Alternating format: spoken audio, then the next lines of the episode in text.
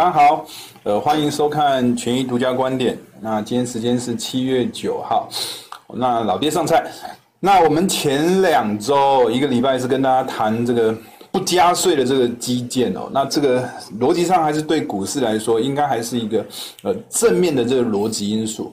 哦，那上一周是 FOMC 开完会之后，我们谈到了呃通膨受到控制。哦，那的确原物料的价格哦，在一定程度哦，不管是呃农产品、基本金属，都一定程度都受到某种程度的是压抑的这种效果。那本周来跟大家谈谈哦，这个美中的这个二战。哦，那基本上现在目前。在拜登上台之后，事实上并没有大家想象中的就美中的这个关系哦，哦改变的比较好哦。那现在的这个情况，不管是物流、金流，甚至人流，都受到一定程度程度的这个影响。这逼着大家就要去选边站嘛，搞得我好累哦。那不知道怎么选哦。那这个礼拜也来跟大家谈一谈这个美中二战可能对市场所产生的这个影响。哦，那在本周的这个市场的这个焦点哦，如同刚刚所提的哦，美中二战，那基本上，呃，在博弈上面哦，这个只有会出现这种几种情况，你输我赢，你输我输，你赢我赢，我赢你输，哦，大概会分成这几大类型吧。那过去一段时间，至少从三月以来吧，那整体这个。美国跟中国股市的这个表现可以看得出来啊，中国是输了哦，那美国是赢了。尤其是几个阶段，大概六月底六月二十八号以后，也是呈现一个很明显的哦，美股继续往上走，然后陆股还是持续的往下掉的这种情况哦。那刚刚老爹所提到这个物流的部分，基本上哦，这个美国制裁华为哦，那。中国则对准高通哦，那在金流的部分，不管是 IPO 啦，或者是美债所可能引发的这个金融战哦，这个也是都是市场上面未来关注的这个重点。那最新的是，呃，美国不发这个五百个。这个中国的这个留学留学生的这个签签证哦，那中国也使出就驱逐美国人的这种做法，哇，双方看起来哦，这个剑拔弩张，我都还没有出现很明显的这种好转的这种情况。那至少从最近的呃本周的这个末半段哦，开始逐渐也有出现这种你跌我也跌的这种情况，哦，那这个就代表说。整个市场开始看起来是逐渐有往这种七伤拳的这种角度哦，去去去做发展的这种情况哦。那如果政治的局面还是持续往这个方向去做发展，那当然对股市来说就不见得是一个好事了。哦，那本周除了这美中二战之外，哦，德尔塔的病毒哦，这看起来还是持续在往上发展当中哦。那这个造成本周的这个股市可以看得出来哦。波动比较大的，而且是呈现上涨，就是波动率的这个上扬，某种程度也代表说市场的这个避险的这个情绪哦，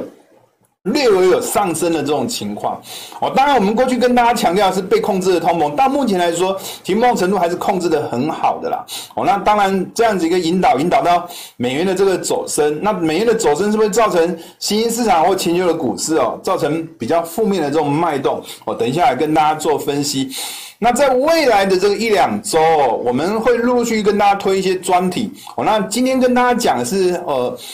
那 Media 大概在七月二十号要进行这个分割哦，一拆四。哦，那呃，我们预计可能在下周跟大家讲一讲这个这个一拆多的这种分割的这种。这种模式啊，到底对股市会产生什么影响？我先跟大家稍微做一下预告哈。我这是我们大概在去年八月的时候所做的这个报告。我当时锁定哦，呃，苹果跟特斯拉我做分拆，苹果是一拆四嘛，哦，特斯拉是一拆五。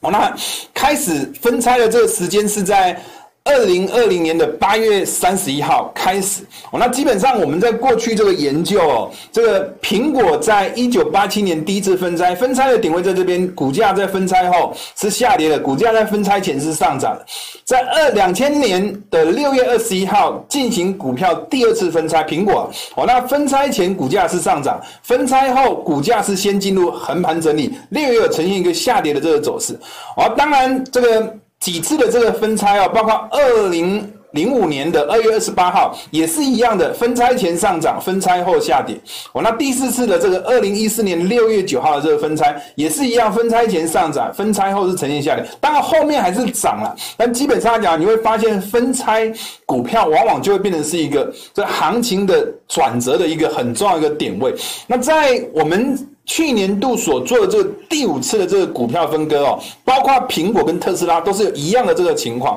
哦。那分拆的位置就如同老爹上面所画的这个星字号这个位置，你会发现分拆后苹果的这个股价呈现一个大跌的这个走势。苹果的股价呈现这么大跌哦，在二零去年的去年的这个这个苹果的这个股价在新冠疫情的时候下跌的幅度幅度哦，还比这个二去年的这个。这个分拆的这个下跌的幅度还要来得小，你就可以知道说分拆我就造成的股价这个这种反转性的这个走势影响力到底有多大？那主要逻辑当然就是你你本来是贵的股票。散户进入的障碍就本来就高嘛，那你一旦分拆之后，价格变便宜了，散户进入的障碍变低了之后，筹码自然而然就变乱了。那当然，筹码变乱，行情就比较不容易会呈现一个连续性上涨的这样一个走势。我下周我们好好来跟大家呃分析一下，我跟大家报告一下这个 NVIDIA 在七月二十号。分割是不是也有可能造成这样一个结果？好，那本周老爹的这个私房菜哦，我们过去都跟大家谈这个叫老爹上菜。那其实说实话，我的老爹在左边边写了一个叫老爹小菜。我最近哦，因为通膨被控制了，有一些资金啊转向债市啊，哦，当然某种程度代表说避险的情绪稍微有点略微升高，但某种程度一些。跟通膨有关系的这些原物料，因为被控制了，也不容易大涨，也不容易大跌哦，所以就很难推出一个大菜来跟大家做分享了哦。所以老爹上菜最近其实基本上都是从一个小菜的这种概念来跟大家做分享。我们还是持续跟大家讲油的走势哦。那当然油，因为本周这个。阿联酋的这个变卦，再加上拜登的这个搅局啊，哦，整个油价这个走势看起来哦，过去是跟大家喊多的，但是我们偏向是多头的这个走势，可能在夏天应该还是一定程度还是可以维持的，但是短期间因为有这些变数的这个影响，可能油价这个走势哦，暂时会陷入一个比较属于箱型震荡的这个走势的可能性会比较高。等一下再跟大家做分析。上周我没跟大家推买进黄金。主要逻辑是跟大家讲说，这个这个通膨的议题仍在。我，当然以叶伦的这个角度，他认为通膨至少要维持到年底嘛。哦，那那利率你会发现啊，最近期的这个债券市场一直在走高，就代表利率是走跌的。通膨仍在，利率走跌的对黄金是好事。但事实上，在这这个礼拜，其实还是有出现一些变数了。我等一下来跟大家做黄金的这个分析。那我们还是持续看好美元的这个走势哦。ABD 从鸽派转成鹰派之后，那基本上我们还是跟大家强调，以美国的这个立场哦，现在目前高负债，为了要去控制通膨，它除了采取其他的手段之外。让美元走升去取代这个利率上扬哦，这绝对是一个很好的这个方法哦。那尤其现在目前联准会也逐渐的哦，在做一些这个这个资产的这个出售的这个动作哦。那那基本上讲的话，这些对美元的这个走势哦，一定程度还是会维持一个比较正面的。那过去我们跟大家讲铜哦，啊，其实最近期的这个铜价这个走势哦，一直维持在我们所设定的这个区间哦，上下来回在走。等一下我会跟大家做这个铜的比。比较详细的这个分析，那有关天气的部分哦，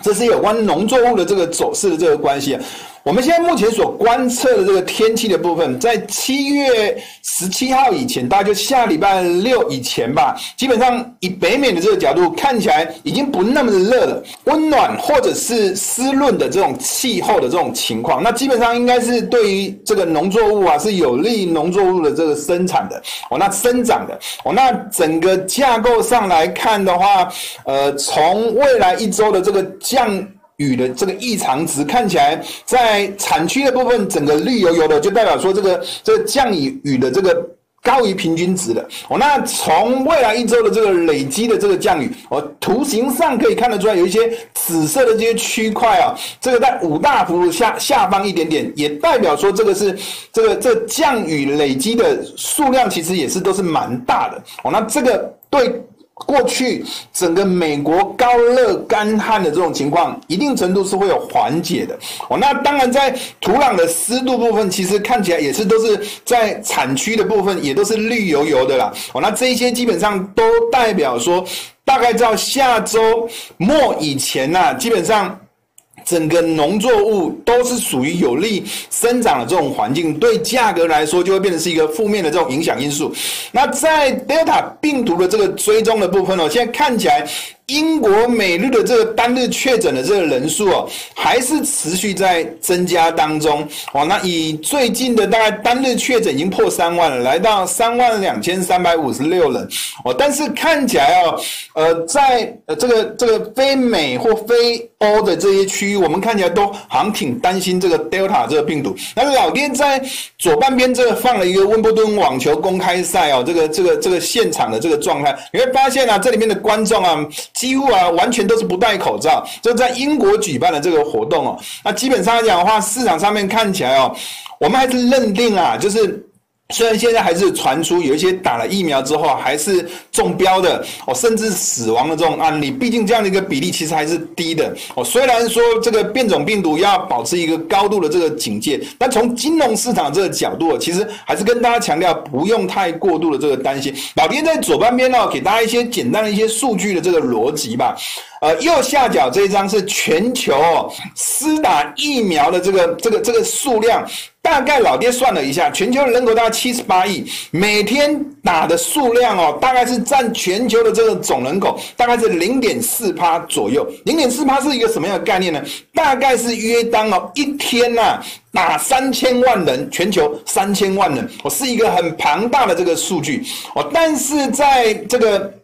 在这个全球的这个肺肺炎。去确诊的这个数量来看的话，基本上来讲的话，可以看得出来，现在目前啊，每天除扣除中国以外的，每天的这个新增加的这个确诊人数大概是四十六万人。哦，所以看着看得出来，现在打疫苗的速度是远远远远超过这个肺炎肺炎确诊人数的这样一个数量，所以老爹跟大家谈说，就不用过度担心，你看这些数据，你就会有一个很强烈的。这种对比的这个概念啊，当然我们跟大家分析一下这个整个美元或者是一些股市上面一些表现的一些联动关系哦。这一张图啊，主要是要跟大家表达这个美元的这个走势。我们可以从图形看得出啊，中间这是债券市场，债券市场在走。强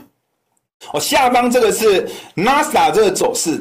股市也在走强。你会发现上方这个是美元指数，美元也在走强。大概是在六月二十八号这个水位以后，你就会发现啊，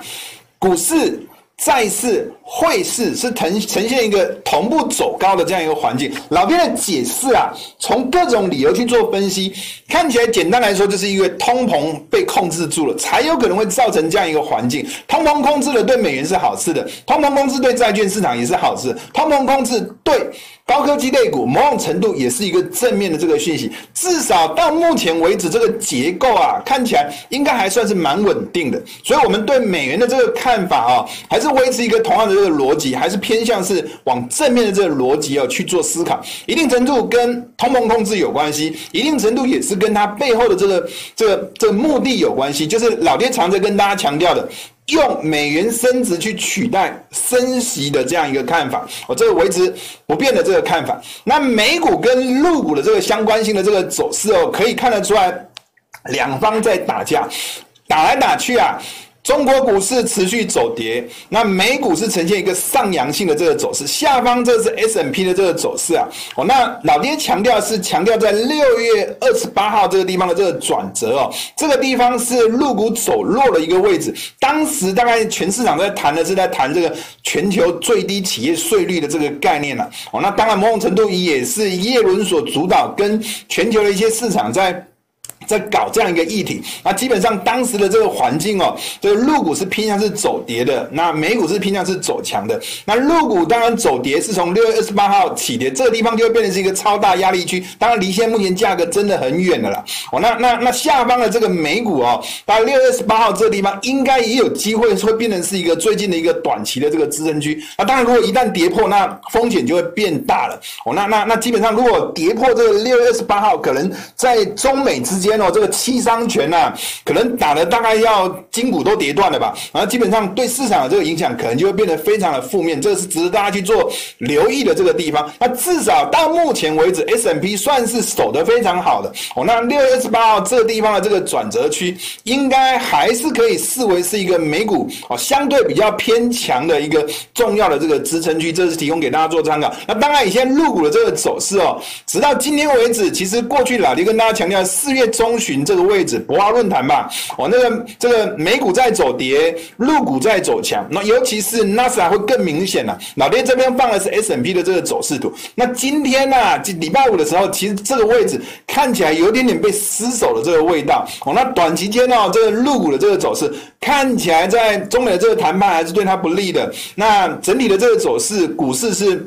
偏向是跟跌不跟涨。那如果从陆股本身的这个结构来看的话，大型股的这个表现哦，始终都还是比小型股的这个表现还是相对偏弱。如果说陆股要有一个起死回生的这个走势哦，确实要从大型股，尤其是上证五十的这个表现啊，要比上证综合还要明显来得强，才有可能会出现一些止跌往上走的这种讯息。到目前为止没有看到这样一个讯息。那在美股的这个相关的这个走势又呈现一个陆股跟跌不跟涨，所以陆股可能整体的这个走势哦，可能还是会。是一个相对比较偏弱，美股反而相对比较偏强的这种逻辑概念。那轻原油的部分啊，其实，在本周，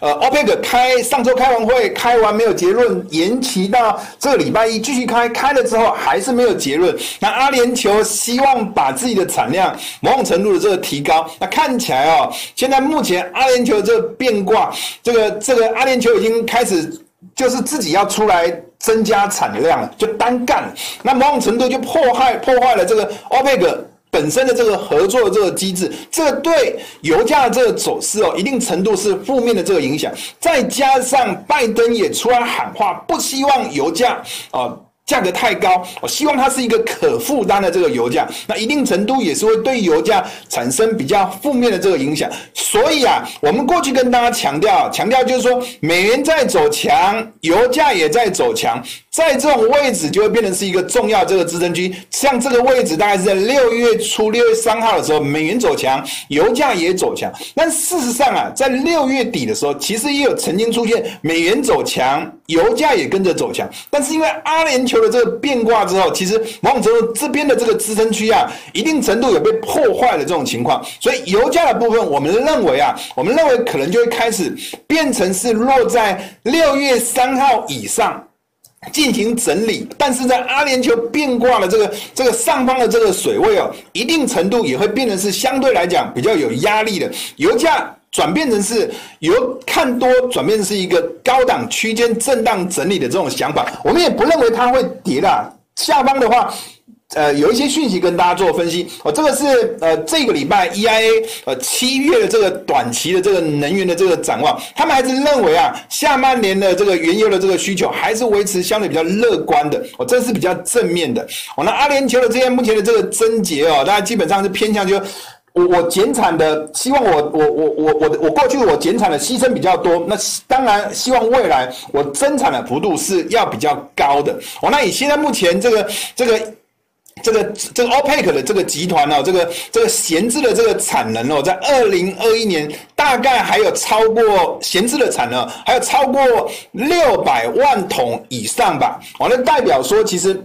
现在目前 OPEC 一定程度还是维持一个控制产量，去维稳价格的这样一个走势。那到底阿联酋的这样一个影响会造成什么样影响？当然，现在目前还比较很难去分析它到底会产生。多大的这个影响？但至少哦，在下一次哦八月初 OPEC 开会之前呢、啊，可能就会变成是一个空窗期。那在这个空窗期之间，市场就会比较偏向是观望，到底会怎么走？那整体的这个市场的这个行情，可能就会比较偏向是维持一个属于高档区间震荡的这种走势。那下档当然，如同上面所提的。OPEC 自己本身呐、啊，就 EIA 本身就认为说，下半年这个原油的需求是维持乐观的，再加上现在慢慢进入到夏天的这个季节，夏天本来就是用油的这个旺季，我们还是认为下档我在老爹刚刚所提的六月初美元在走强，油价也跟着在走强，这种水位还是有一定程度具有支撑的。那黄金呢、跟铜的这个走势哦，过去老爹跟大家谈到黄金哦，是跟大家讲通膨上升，利率往下掉都是正面的。那其实最近期的这个走势哦，看起来通膨略有往下控制的这种情况，利率还是维持在往下掉是正面的，通膨往下掉对黄金是负面的。所以黄金的这个概念，老爹从两个好球变成一好一坏的这种情况，那结构上我们还是比较偏向。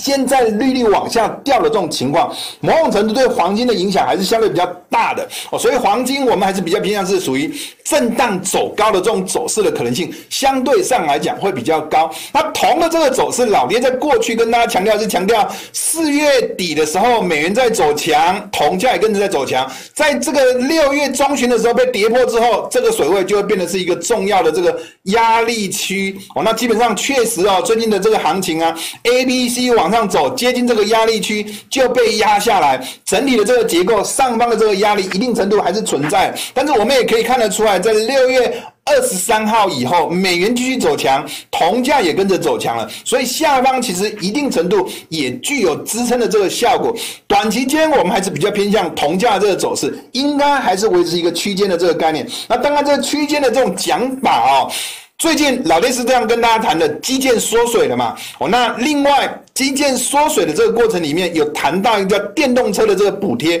被砍了，大概砍掉百分之九十以上吧。那基本上老爹今天就来跟大家说明一下这个。基建缩水哦，这个这个对这个这个跟这个电动车的这个补贴哦，对这个市场的这个行情的影响是怎么样产生一个影响？那这边是有关哦，这个电动车的这个税收的这个相关的这个法案的一些报道哦。那那其实这个美国的这个电动车的这个补贴啊，现在目前前途还不是很光明我。那基本上这个电动车的这个补贴，过去它是列为是叫做。清洁能源法案，那其实在这个今年的这个五月底的时候，其实已经这个被参议院的这个财政委员会通过了。那这个法案啊，其实它也不是一个新的这个政策，它其实是一个老政策的这个修订。原始的这个法案啊，其实在奥巴马时期啊，其实当时啊规定，如果购买电动车的这个消费者，每一台车它可以补贴七千五百块美元的这个税收的这个优惠。那如果啊，这个，但是它有加了一个前提啊，如果厂商啊，某一个厂商它的电动车的这个销售量如果超过。二十万辆以后，那之后再购买这个电动车，该厂商的这个电动车，它就不会有这个优惠了。哦，那其实啊，到今年为止，其实特斯拉当然早就超过这个这个这个二十万辆这个上限，通用也在在现在已经超过二十万辆了。所以这个能清洁能源法案呐、啊。现在所做的这个新的这个法案，某种程度也是希望这个为这个原来的这个补贴啊去做续命啊，顺便再去做一些加码的这个动作。什么加码呢？加码就是第一个，当然就是要续命，就是要取消这个二十万辆的这个上限的这个这个这个限制。那如果要去做加码，概念上是这样子：每一台车原本是补贴七千五百块美元，那如果是在地品牌的话，再加两千五百块美元；如果是在地制造的话，再加两千五百块美元，所以意思就是说，最高最高会有一台车可以补贴一万两千五百块美元。我，概念上大概是这个样子。但现目现在目前这个法案呢、到底遇到什么样的一个问题呢？主要原因是因为这个这个很多人都认为啊，这个有钱人才能购买这个这个电动车啊，所以买电动车大多数都是属于一些中高收入的这个族群。所以这个提这个救助的这个法案，很多人就会开始觉得说。这些已经有钱人了，干嘛再补贴他们呢？哦，那那不少人就提出说，大多数的这个电动车的这个税收的这个抵免啊。可能都流向这些富裕的这个家庭，这是造成很多人反对的一个主因，甚至连民主党自己本身反对的意见其实也是蛮多的，所以就造成这个法案啊要推进啊，还是会遇到很多很多的这个阻碍哦。那那基本上来讲的话，我们认为铜价这个走势哦，为什么它会一直维持在一个属于箱型的这个走势？很大的原因就是跟它基建缩水，再加上电动车的这个补贴啊，这个。议案到底什么时候才会被通过，会有一定程度的这个连接关系，在这些变数还没有厘清之前啊，可能这个铜价的这个走势哦。可能会维持一个比较属于箱型的这个走势的可能性，相对上来讲可能会高一些些。那在台股的这个部分呢，老爹是这样跟大家强调啊，下方这个是美元的这个走势图，美元其实在六月初以来就开始走升，当然美元走升的这个过程里头，美元对台币就台币会走贬，这是。很自然的这个现象，当然最近期的这个走势确实都是这个样子。那你会对应台股的这个走势，你会发现啊，这一波的这个美元在走升，台币在走贬的这个过程哦。台币在贬值，股市是下跌的没有错，但是股市下跌幅度小，台币只要稍微升值一些些，股市就暴冲往上涨哦。但是最近期的这个走势，你会发现啊，其实这个节奏还是维持这样一个节奏的，台币贬值，股市下跌的这样一个惯性还是持续维持。但你会发现啊，中间的这个弹性其实不一样的，台币在贬。股市跌少，台币再升，股市涨多的这种环境，其实基本上还是一定程度是维持的。所以结构上，我们并不认为说现在目前的结构是弱的这个结构哦，只不过最近因为这个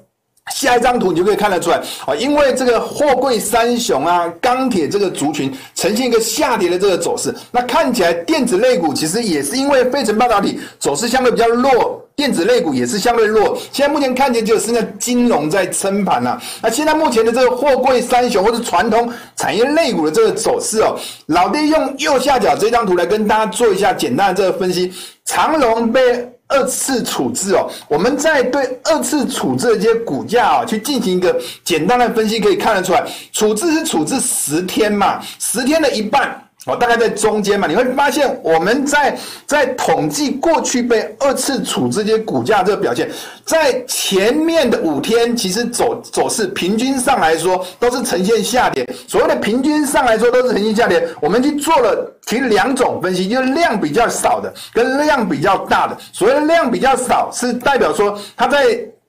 处置前哦，处置前的十天成交量平均值是在三千五百张以以下的，那量比较大，就是在处置前十天的平均成交量是在三千五百张以上，但是都得到相同的这个结果了，就处置前五天基本上。这个行情是偏向是走跌，但处置后五天的这个走势哦，普遍上来说都有机会相对比较走高的，所以我们比较偏向认为哦，现在目前可能因为这个传统产业类股表现相对比较弱，那电子也没有撑得住，金融又。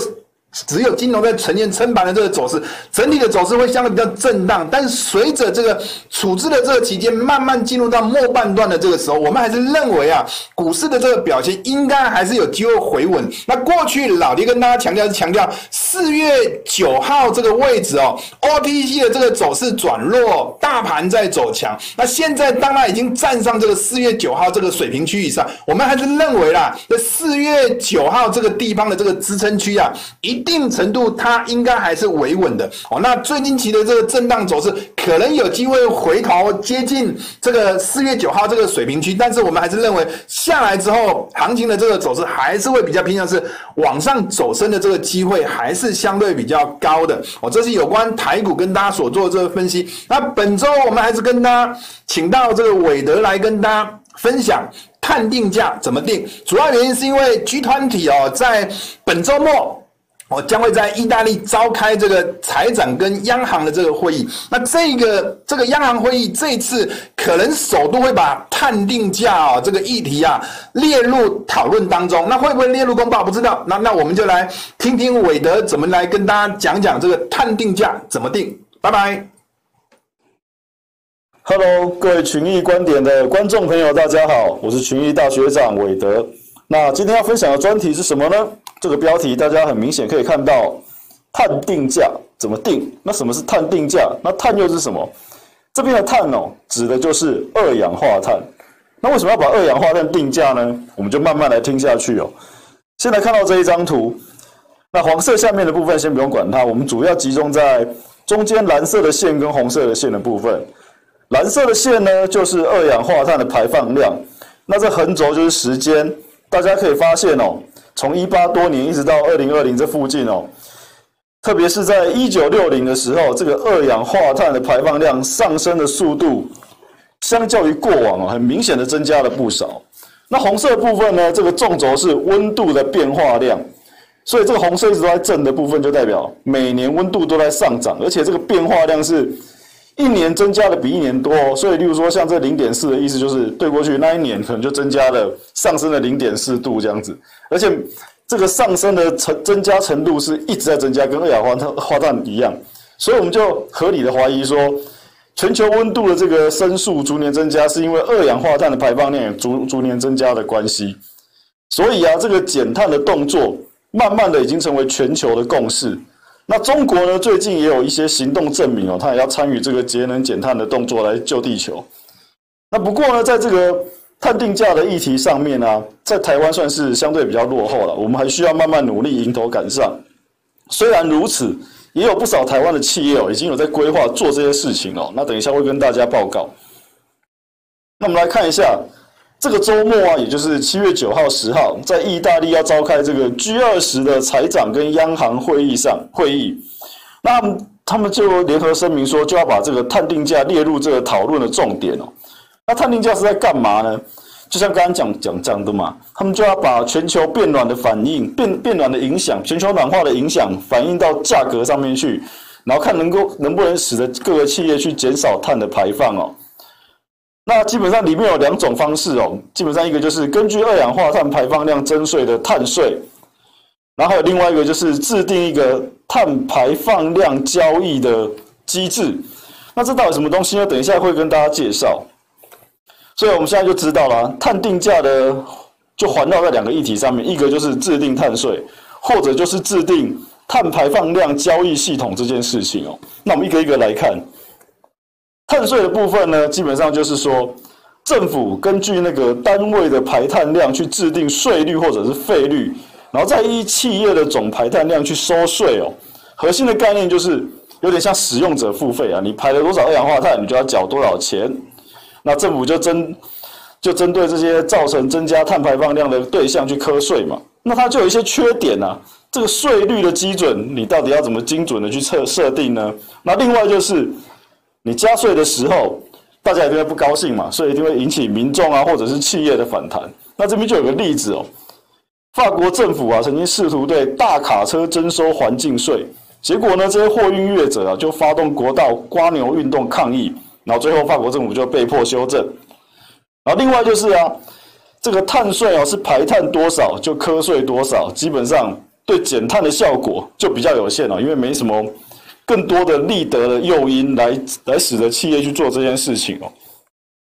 好，那我们就要看到碳排放量交易系统的部分哦。诶，这部分就比较不一样哦，基本上就是政府去制定说。碳总量管制为基础，就是制定，哎，我整个国家现在我只能排多少碳，然后就开始分配下去，每一间企业你能排多少，你能排多少，你能排多少，所以企业的排碳量就被设定了上限哦。那接着呢，我们就可以去交易这个这些碳的部分，例如说，我被设定一个上限，但是我做了很多减碳的工作，很多动作，那我就不会使得我的排碳量不会达到上限，我就多出来空间嘛。那我就可以把这些空多出来的碳的排放的空间卖给会超过上限的企业，然后借此取得获利哦。所以就去制定了很多配额啊、交易买卖啊，就去创造出更多这个碳的价值。那简单的说，这个碳排放量交易系统跟刚刚碳税的不差别就在于，这个系统里面它导入的市场机制哦，是碳税所没有的哦。那缺点的部分就是你要建立这个交易市场的困难度比制定的税率难多了，这个很容易可以理解。那有什么收益的例子呢？就以电动车龙头特斯拉来说，这边有一个它历年来因为交易碳权所得哦的一个走势图，大家可以发现哦，在二零一九年的时候，他因为碳权的收入就达到了六亿美元。那二零二零年是十六亿哦，更多了。诶，这个截图可能是还没有完整的，所以这比这边数字写的少。那二零二一年的话，到第一季的部分，碳权的收入就已经超过了五点一八亿美元。那就有报道就会讲啊，他从碳权交易赚到的钱，比他卖汽车的核心业务还要多哦。那除了这个电动车之外呢，造纸业啊、农林业这些公司也可以透过种树去换取这个碳权的部分。那等一下，台湾有一些例子哦，台湾有一些厂就在做这些事情。那我们可以这样子就可以发现呢、在碳定价上面，如果只是做碳税这个部分的话，可能只会使得企业的经营成本上升，因为原来不用缴税，那我现在变成要缴税嘛，所以企业经营成本上升。那如果呢是发展碳碳排放量交易系统这个部分呢，诶，企业就可以从执行减碳的动作中取得收益哦。如果我减碳做得好，我就可以把我多余的排碳的额度、排碳的权利。卖给其他的企业，就像特斯拉就是一个收益，所以基本上这个有机会使得企业经营收益，呃，反反个角度来说，诶，基本上我经营成本就会变成下降的。好，那现在呢，刚有提过，中国也要跟上这个潮流了。那现在就有报道提到六月底的报道，全球最大的规模的碳交易市场要上路了，然后进入最后倒数，那是什么呢？就是这个上上海环境能源交易所，它就开始正式颁布说。中国全国碳排放权交易的相关事项的公告哦，这个部分哦，所以中国上海哦，即将就要开始进行这个碳排放量的交易哦。那中国的目标就是说，在二零三零年的时候，希望他们的碳排放达到个顶峰，然后接着开始下降，然后到二零六零年基本上排碳减碳是相等的，然后到一个碳中和的阶段了。那刚刚有提到嘛，造纸厂什么的也可以加，也可以加入这个碳排放的减少的部分。那就像这里啊，就是我国的造纸厂啊，像正隆、华纸、永丰宇啊，他们就开始积极的造林，在两岸积极的造林，然后有机会减少这个二氧化碳的排排放。那如果未来中国的这个碳交易正式开始的时候，诶，或许他们就可以有机会在里面参与这个交易，然后从中获得一些利润哦。那所以未来如果在这个议题在发酵的话，台湾股票市场的话，这些公司就多了一个议题可以发酵，然后也可以去关注这些公司哦。它就不是传统的只看它那个造纸盈利的部分。那另外呢，像欧美啊，主要在碳排放权交易上面比较知名的几个地方，呃，这边简单列出来给大家看一下。那最主要是欧盟啦，欧盟这个欧盟排放权交易制，它目前在在中国还没有开始正式运作之前，它还是目前世界上最大的碳交易市场。那体制也相对完善，加入的企业也比较多。那目前是这样，然后之后就看中国的碳交易所他们到底怎么发展了。好，那这边整理了一些呃台湾的企业有开始规划做这个减碳工作的部分，然后分几个板块跟大家分享哦。首先是制造业，因为我们知道制造业可能是比较容易排出更多二氧化碳的一个产业。那制造业里面呢，就有这一些哦，他们有开始着手做这些事情哦，然后这些。这些标的是根据一些呃比较知名的杂志啊做一些评选啊，帮帮忙整理出来的哦，然后就从参从上面去做一个参考。那黄色的底的部分就是有股息的标的哦。那基本上在制造的这一块有在从事这个减碳部分的，就只有这一只是没有股息的哦。那其他大部分都有。那我们再来看到能源类跟通讯交通方面的。一样哦，黄色底的也是有股息的标的，然后大家这边可以参考一下。像能源类这些，可能说相对比较小资，所以它是没有股息的。那这个看起来好像大部分都是做风电为主嘛，基本上它就是很直接是比较减碳产业的部分。然后这是通讯类。那最后的部分呢，这边是金融的部分。那其实很多金融开公司也开始慢慢的重视这一块哦。那黄色一样还是有股息的部分，大家可以看一下。然后里面还包含那些防重啊，跟超商之类的。好，那如果之后啊，之后如果慢慢的开始在台湾重视这个碳的议题的时候，刚刚的那些标的基本上大家就可以拿出来好好的参考一下。因为有话题的时候，股价就容易有波动。然后一间公司它就不是单纯只是它表面的那样子的公司哦，它可能背后还有很多盈利的来源哦。例如说像这个碳权交易的部分。那好，以上就是今天观点专题的部分，谢谢大家收看，拜拜。